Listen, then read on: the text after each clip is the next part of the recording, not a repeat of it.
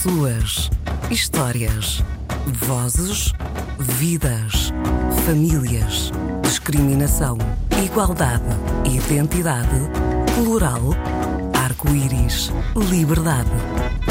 Fora do armário com Paulo Corte Real. Olá, este é o Fora do Armário e hoje uh, quem está fora do armário comigo é o Paulo Gorgoni, que é uh, ativista. Uh, olá, Paulo. Olá, tudo bem? E vamos ter a oportunidade de falar muito, uh, mas vamos começar por ouvir a música que o Paulo nos trouxe, a sua canção Fora do Armário, que é o Forgiven, da Alanis Morissette.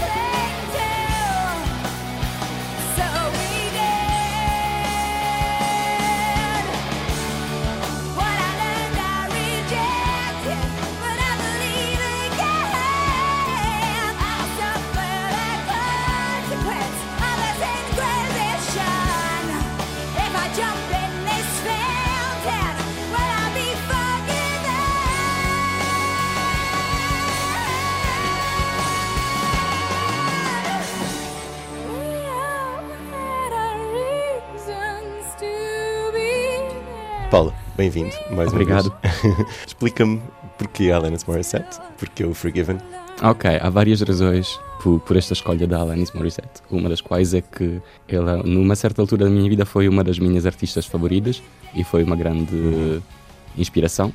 E a escolha desta música em particular é porque, pela primeira vez, quando eu, em criança, ouvi esta música, pensei que, através da arte, era possível fazer ataques diretos a partes do sistema que nós não gostávamos ou que não aceitávamos. E, de facto, eh, Alanis Morissette, que gravou com, acho, 19 ou pouco mais, o álbum Jagged Little Pill, nesse momento estava a tomar uma posição eh, contra eh, as práticas comuns da nossa educação, principalmente católica, e contra a opressão que isto queria dizer para muitas crianças ou pessoas que, que estivessem a crescer com, com os ditados de uma religião assim um bocado opressiva. E o fato de ele abordar o tema da sexualidade dentro da música, mas também dos padrões do, do comportamento impostos por outros.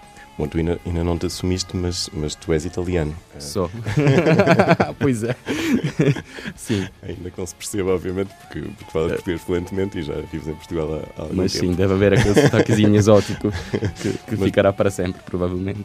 E a tua, a tua educação, enfim, começou obviamente em Itália, não é? Ah, Sim, e se calhar até foi mais católica do do que eu teria gostado por termos um Papa lá no país. Mas Hum. pronto, foi, foi uma inspiração. Eu pensei pela primeira vez, ok, pronto, há coisas que não gostamos e há muitas Hum. formas de expressar, de, de expressar o nosso desgosto para algumas coisas. Comecei através da música a pensar que se calhar todos os seres humanos podiam ter passado por experiências parecidas e, e, e pronto, senti-me. Ok, não estou sozinho, não sou o único que não gosta das coisas.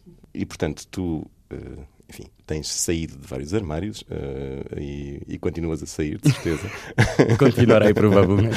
E- É só descobrir outras condições que me ponham fora de um, de um armário ou do outro e isto vai continuar, é um processo. E em Itália e em, e em Portugal, no fundo, no fu- tens, Sim. tens tido várias experiências, não é? De- queres, queres partilhar eventualmente algumas que sejam, Eh, que sejam mais, mais Posso fazer uma listinha dos meus armários até aqui. Eh, basicamente, assumi a minha orientação sexual. Sou um rapaz que gosta de rapazes.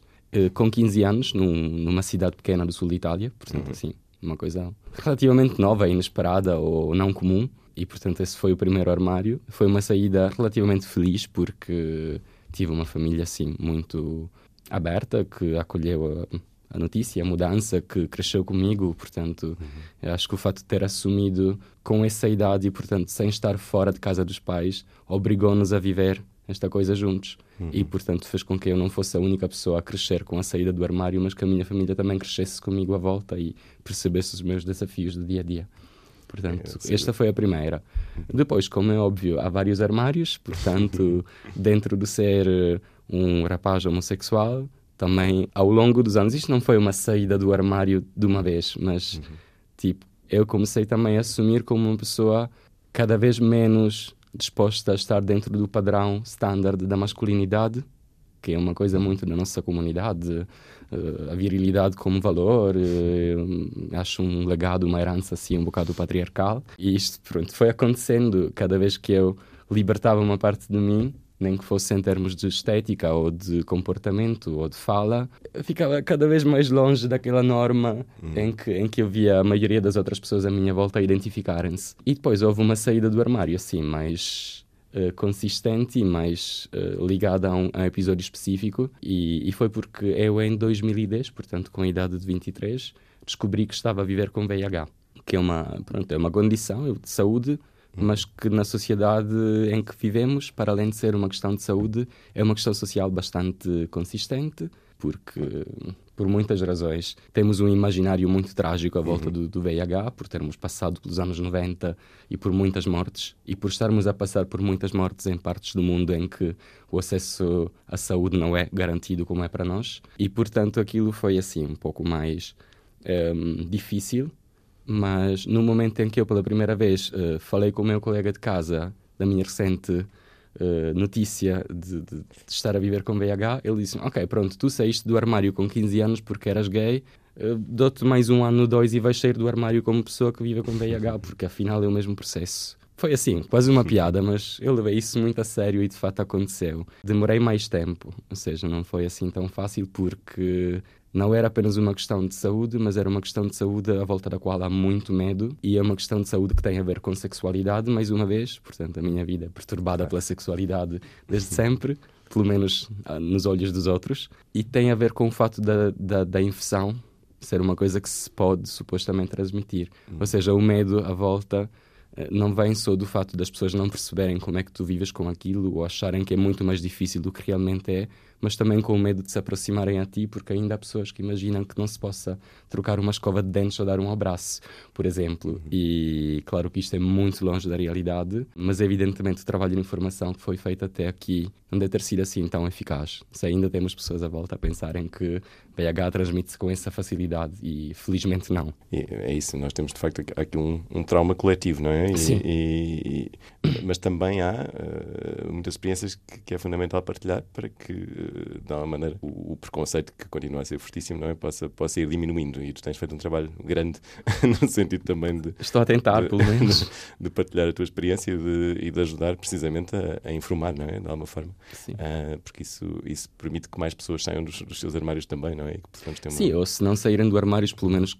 que fiquem confortáveis com a condição em que estão a viver, uhum. porque também a saída do armário é um processo que, obviamente, que é libertador e obviamente que é revolucionário de certa forma, também é, é uma opção entre outras. Ou seja, especialmente no que tem a ver com a saúde e com, com esta, este assunto específico do VIH, o, o tipo de discriminação que uma pessoa pode sofrer não é apenas ao nível relacional, mas às vezes é a um nível mais institucional, porque uma rejeição pessoal, se for no meio, por exemplo, de trabalho, pode se tornar um problema mais concreto, que pode ser facilmente disfarçado e, e continuar, continuar a ser praticado. Ou seja, uma pessoa pode discriminar uma pessoa seropositiva no ambiente de trabalho, não pode fazer oficialmente, porque a lei protege as pessoas que vivem com VIH, mas pode encontrar uma forma ou outra, um workaround qualquer, para te discriminar e deixar de fora de um, de um lugar de trabalho. Portanto, eu percebo perfeitamente que o assumir publicamente enquanto pessoa que se vive com VIH não será provavelmente a escolha certa para todas as pessoas, a não ser que tenham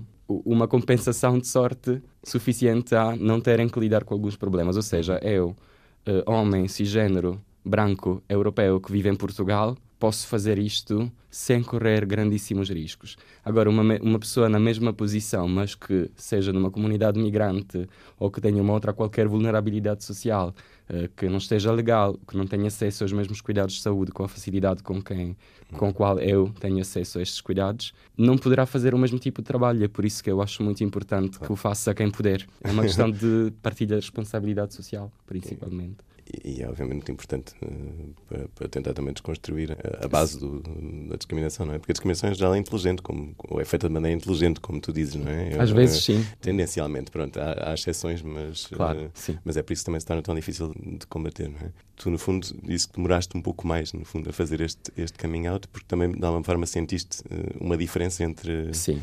Entre. Senti que aquilo tinha uma gravidade diferente. Uhum e, e também que o, o, meu próprio processo interno de conhecimento desta condição uh, foi uma coisa que demorou mais tempo, porque sendo que é, é mais invisível, ou seja, desde que eu percebi que era gay, foi relativamente fácil, apesar de eu estar numa cidade pequena e no, e no sul de Itália e sem meios LGBT, mas demorou relativamente pouco tempo para eu poder chegar pelo menos à informação da existência de grupos, de manifestações, de pessoas, de organizações e não sei o quê. Agora, quando se vai falar das pessoas que vivem com VIH, sendo que ninguém assume publicamente, tu não sabes onde é que os outros estão. É tipo, sentes-te sozinho com esta coisa porque tu sabes que há pessoas à volta que devem estar a passar pelo mesmo, mas não tens um. Não tens, ou se calhar tens, mas não conheces, no início pelo menos, uma forma de conectares a outras pessoas que tiveram uma experiência parecida. E isto faz com que tu não te sintas forte o suficiente para, Claro. para sair do armário com isto de forma brilhante e fabulosa, como eu tentei fazer. Mas tu tiveste, no fundo, que enfrentar uma maneira, eh, isso em Itália, mas depois em Portugal também, não é? Tu tens, Sim. Tu tens vários processos. Eh, Basicamente, de, o que aconteceu de, em Itália de foi. De alguma maneira. Sim, exatamente, exatamente. Em Itália eu consegui entrar num grupo de pessoas que vivem com VIH, ou seja, numa organização que lida com isso e que uh, dá tanto apoio às pessoas que vivem com VIH, como faz um trabalho uh, dirigido à prevenção Portanto, nós abrimos um checkpoint, tal como o de Lisboa, uhum. ou seja, um centro de rastreio com base comunitária, dirigido a populações-alvo específicas que são mais afetadas por VIH ou com as quais nós temos mais proximidade como pares. Portanto, é um centro pensado por homens que têm sexo com homens, apesar de ser aberto a quem quiser, como é, como é óbvio. Portanto, trabalhamos as duas vertentes tanto a prevenção num lado e a informação para quem felizmente ainda não tem o vírus e se espera que continue a não ter, e o apoio a quem tem o vírus e poderá precisar de uma comunidade à volta também para descobrir que isto agora não é assim um drama tão grande como foi, que não se morre, que se vive bem, que não se transmite, sobretudo, porque é uma informação que uh, muitas vezes não passa, mas um, no momento em que uma terapêutica para o controle do VIH é tomada regularmente, a pessoa que vive com o vírus já não é capaz de o transmitir sexualmente. Uhum. Portanto, isto também liberta as pessoas de uma responsabilidade grande que é uhum. sentir-se sempre 100% responsáveis da, pela saúde do, dos outros nas relações. E pronto, não é bem assim, é sempre uma partilha que é 50 e 50. Sim, é muita informação para ser elaborada à volta do, do, do de viver-se com VIH e acho que mais pessoas juntas conseguem elaborar um raciocínio muito melhor à volta disso. E aqui em Portugal também, no fundo, foste encontrar um, também uma, uma família de escolha também e para nisso uma rede de apoio, sim, não é? Mas sim. Tens... Aqui em Portugal eu comecei a uhum. colaborar com o GAT, uhum. que é, não sei se é a maior, mas é a, a que eu conheço melhor, pelo menos. É uma organização que faz um trabalho ótimo, com, tanto com a prevenção do VIH, como uh, com o apoio às pessoas que com VIH vivem, e com hepatite C e com outras condições de saúde crónicas, e que faz, uhum. sobretudo, um trabalho político de tentar criar as condições porque seja fácil para todos aceder aos cuidados de saúde básicos e aos direitos fundamentais da pessoa. E foi através também da colaboração com o Checkpoint de Lisboa que depois eu consegui levar boas práticas ao meu país e conseguimos abrir um serviço parecido. Portanto, foi uma grande inspiração. E pronto, dentro deste meio, também reparei que em Portugal, tanto como em Itália, ou até ainda mais, havia um silêncio à volta da vida com VIH e este silêncio era muito perigoso porque a literatura que nós temos a acerca disso é uma literatura, uma cinematografia velha, ou seja, é uma uhum. literatura, uma cinematografia dos momentos da crise dos anos 90, 80 e 90. Epidemia é no mais trágico possível, morte, morte, morte, uhum. morte em todo lado, que é uma realidade que é, já não é assim tão próxima de nós, claro. porque as coisas evoluíram, porque as terapêuticas melhoraram e é por isso que é importante também estarmos aqui a quebrar, a quebrar silêncios. Exatamente, é por isso, tipo, às vezes é, eu acho que é muito importante não só falar de, da problemática que existe, mas também mostrar o lado, entre aspas, positivo. Uhum. Desculpem pelo. Ok, pronto, se calhar podia ter arranjado outro termo, mas. Uh, ou seja, estamos vivos, uhum. estamos bem, conseguimos fazer coisas e conseguimos ser felizes. A propósito, uma, uma das notícias, ou a notícia que tu também quiseste trazer para fora do armário, não é? Foi a aprovação recente da Direção-Geral de Saúde da PrEP, não é? Da profilaxia pré-exposição. Sim. E tu tens sido um ativista também pela, pela PrEP. Para quem não saiba, a profilaxia pré-exposição quer dizer uma tomada diária de uma medicação que foi uh, criada para o controle do VIH, ou seja, para uma terapêutica antirretroviral normal para uma pessoa que tenha VIH. Ao longo uh, dos anos foi descoberto que um destes medicamentos, uh, tenofovir, tinha também o poder de prevenir a infecção, ou seja, de bloquear o mecanismo da infecção primária uhum. nas pessoas que não têm o vírus e, portanto, de agir não vou dizer como uma vacina, porque seria a coisa mais errada possível, mas exatamente como uma profilaxia, tal como uma profilaxia uhum. da malária ou da, de qualquer outra doença tropical, por exemplo. Portanto, uma quantidade constante uh, deste princípio ativo da medicação dentro do corpo permite que o, o vírus não, não consiga não consiga entrar, não consiga uhum. passar as barreiras do corpo. E, e, isto é muito, é muito revolucionário, porque tal como fez o anticoncepcional para a gravidez indesejada nos anos 60, 70, quando foi. Agora, PrEP é uma ferramenta de empoderamento pessoal muito, muito, muito grande. Não só porque funciona, já só isso é uma, uma ótima razão, mas porque também facilita a escolha pessoal. Ou seja, imaginemos uma relação sexual em que entre os dois parceiros há uma pessoa que quer usar preservativo e outra que não. Uhum. Nem sempre as duas pessoas, ou três ou cinco, envolvidas numa relação sexual, têm o mesmo poder de contratação. Ou seja, há muitas situações que podem ser diferentes. E não estou a pensar, obviamente, só no estereótipo do trabalho sexual, que é visto uhum. sempre como exploração e não sei o quê, mas mesmo relações, uhum. entre aspas, entre pares, em que uma pessoa possa estar mais fragilizada, menos sóbria ou Sim, por alguma poder. razão numa posição de poder inferior. Uhum. Uma coisa é de manhã tomares o teu comprimido e teres a tua proteção, aconteça o que acontecer, e outra coisa é ter que impor uma escolha no momento de uma relação sexual com um parceiro que se calhar tem uma ideia diferente. Uhum. Então imaginemos que uma qualquer pessoa que esteja numa posição de vulnerabilidade ou fragilidade dentro de uma relação sexual relativamente à proteção, com PrEP já tem uma boa parte, claro que o PrEP uhum. não previne tudo. Não previne as infecções Isto também é importante. Não é? Isso, é isso. Mas entre as várias coisas que seria muito bom prevenir, previne a única que não tem cura. É bastante life-changing. De facto, temos tido, temos tido felizmente evoluções não é? neste, neste campo. Sim, felizmente um... a Direção-Geral de Saúde uh, decidiu implementar esta estratégia uhum. em Portugal. Portanto, agora, no fundo, nos centros de saúde, em princípio, estará, estará, a ser possível, não é? E também, também obviamente, em, em serviços especializados. Como, sim, como, sim, sim, sim. Hospitais, é? suponho. É? Mas, hum, mas de qualquer maneira é evidente que a discriminação continua, não é? Continua a manifestar-se de várias formas.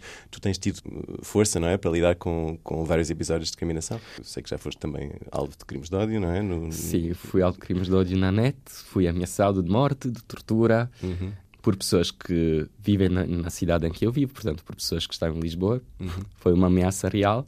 Não veio de um outro país do mundo, não veio de um, de um sítio muito longe. Uhum. Vinha de Lisboa e era de pessoas que viviam em Lisboa que eu desconhecia, portanto, que não seria capaz de reconhecer se as encontrasse na rua. E no início isto tudo começou por uh, ter sugerido aos administradores de um grupo uh, não deixarem certos conteúdos aparecerem no grupo mas por ter feito isto publicamente, porque, como é óbvio, como sou estúpida, não tinha medo nenhum. Depois, estas pessoas começaram a contatar-me e a ameaçar-me, e houve a, a, vontade inicial de simplesmente ignorar este facto, mas isto escalou muito rápido para uma linguagem de ódio realmente muito, muito, muito forte, com imagens e com, pronto, com conteúdos e, e, foi necessário ir fazer um depoimento na polícia. E no momento em que eu decidi também tomar esta decisão, eu vi-me uh, a mim próprio com 30 anos num país estrangeiro, mas com relativamente muito poder de ação, por ser cidadão, por uh, ser conhecido, por ter os documentos, não sei o quê. Portanto, eu fui à polícia, fiz a minha queixa uhum. e pensei, ok, agora, um crime de ódio contra mim, que sou um ativista formado, adulto e não sei o quê, obviamente que me magoa e obviamente que me faz triste e obviamente que me preocupa e que me mete medo. Mas faria muito pior ao rapazinho de 14 anos que acaba por matar-se porque é homossexual. Se nós não mostrássemos que há uma justiça e que somos protegidos e que há leis que impedem estas pessoas de fazerem estas coisas, uh, ninguém saberá que é possível reagir e ser ouvido. E foi por isso que eu pensei, ok, isto tem que se tornar público. Porque eu pensei, se eu tivesse agora um irmão mais novo de 14 anos homossexual, trans, uh, negro, qualquer coisa uhum. alvo de discriminação e, e, recebesse estas ameaças, provavelmente pensaria pelo menos uma vez por dia em deitar-se de um, um, quarto andar ou algo assim. Eu não quero que isto continue a acontecer. Tipo, foi o nosso passado, não, não tem que ser o nosso futuro, o futuro das, das gerações a, a crescerem agora. Não, não acho aceitável. Essa frase fica. tu és uma pessoa, obviamente, muito uh, consciente uh, e consciente também das, das desigualdades que nos, nos, vão marcando com a sociedade e pessoalmente. E, e uma das coisas que, que, que, obviamente, também és é, é feminista, não é? Tens, e tens agora uma persona que criaste, não é? Que é a Paula Lovely. tens vários tipos de performances uh, drag, não é? E em relação ao drag também tem havido, enfim, um debate longo, nomeadamente de diferentes correntes feministas. E eu gostava gostava de perceber um bocadinho mais uh, do teu lado como é, que, como é que tu vês a Paula Lovely e o que é que. Em relação uh, a isso. O que é que, exato, em termos artísticos, não é? Como é que, como é que tu enquadras? Tá? Ok, a Paula Lovely teve um percurso que foi, de certa forma, inesperado. Ou seja, ela nasceu numa brincadeira de amigos e começou a evoluir mas começou com uma personagem que fazia apenas entretenimento, ou seja, que não tinha nada de, uh, nem de pessoal, nem de político, nem de nada. Isto não chegou porque eu não conseguia uhum. manter as duas coisas separadas, especialmente no momento em que eu percebi que a Paula, com uma linguagem diferente do Paulo, podia chegar a pessoas diferentes, podia entregar mensagens diferentes. E, portanto, quando me foi dada a oportunidade de estar no palco da Marcha do Orgulho, claro que eu não consegui não dar a, a Paula a mesma responsabilidade social que eu estava já a ter perante esta comunidade local. A, a, questão do género e do feminismo dentro do drag é complexa. Pode parecer uma forma de reforçar um, umas ideias e uns padrões do patriarcado, uhum. mas também pode ser uma forma de subverti-las. Uhum. No meu caso, a questão drag foi mais uma questão de estar um pouco fora do meu, do meu espaço de ação habitual e estar fora também visualmente. Ou seja, teria tido um impacto completamente diferente e uma colocação completamente diferente é eu ir cantar umas músicas ao vivo no meu outfit do dia a dia uhum. e ter uma personagem que poderá ter uma história diferente da minha, uhum. mas com algumas coisas em comum e ter um percurso de vida e poder ser ao mesmo tempo uma menina e uma senhora e poder ter um dia barba e um dia não. E, e, o fato de ela ser completamente genderqueer, ou seja, não se identificar completamente nem com o padrão de masculinidade, nem com aquilo da feminilidade, a ideia é de tentar evitar de estar em padrões e explorar o mais possível e comunicar com mais pessoas possíveis E questionar e, um sim, e ser feminista sempre. Isto tal sistema, exato. Paulo, podíamos continuar a falar eh, muito mais tempo, mas, horas. mas, mas uh, vamos, ter que, vamos ter que terminar. Eu gostava de terminar com, como, como terminamos sempre, com, o- com o questionário fora do armário. Ah, vou fazer perguntas que são comuns a- a- às, às diferentes pessoas convidadas. E vou Ok. começar por esta. Qual é a tua palavra preferida? Em português é pirilampo. E a palavra que mais odeias? Falsidade. E o que te excita, criativo ou emocionalmente? Ok. Música com letras bonitas. o que é que, pelo contrário, te repele? Para além das letras feiras. eu gostava de dizer. Ah, o que é que me repele? Re- retórica, ou seja, a- aquele tipo de discurso em que nunca se chega a um ponto e não se percebe bem do que é que se está a falar. Esse dar voltas é uma das coisas que mais me enerva no mundo. E tens assim um herói ou uma heroína eh, da ficção que mais te inspirou? Bem, não é bem da ficção, mas, mas, mas já morreu, portanto, se calhar já está no hiperurânio do, dos deuses, que é a Maria Callas. E pelo contrário, uma pessoa que mais te tenha revoltado? Isto é uma pergunta difícil, eu nunca tinha pensado nisto, mas uma pessoa que me tenha revoltado durante 20 anos foi o presidente que nós tivemos por mais tempo em Itália que fez muito, muito, muito, muito, muito mal ao nosso país. E tens um- algum lema de vida que queiras partilhar? Sim, que é, se puderes, faz. E o que é que gostavas que eh, quem nos está a ouvir depois deste programa pensasse sobre ti, assim numa frase? Ok, eu espero que me achassem simpático e não demasiado pesado, porque estive a falar muito em política, em coisas sérias, mas eu também sou uma pessoa assim muito divertida. Espero que isto tenha transparecido e que ninguém se Acho que esqueça de ter vida, simpatia, alegria. Obrigado por essas mensagens. Eh, vamos fechar só com um pedido, que é um pedido também recorrente, que é uma chave do armário, ou seja, uma obra que dá uma forma, possa inspirar pessoas a poderem a fazerem um Ok, bocadinho mais. Para mim foi uh, o filme Short Bus Short Bus. do John Cameron Mitchell. Sim, John Cameron Mitchell, exatamente. Ok. Apesar de eu ter gostado mais do anterior, mas o Short Bus eh, é o que fez a mudança principal para mim. Ou seja, deu-me umas chaves de, de leitura de coisas que eu achei interessantes e que me fizeram trabalhar muito. Obrigado mais uma vez, Paulo, por toda a tua Obrigado, partilha. eu. Eh, e voltamos para a semana, eh, mais uma vez, fora do armário. Muito obrigado. Pessoas, histórias, vozes, vidas, famílias, discriminação, igualdade, identidade, plural, arco-íris, liberdade. Fora do armário com Paulo Corte Real.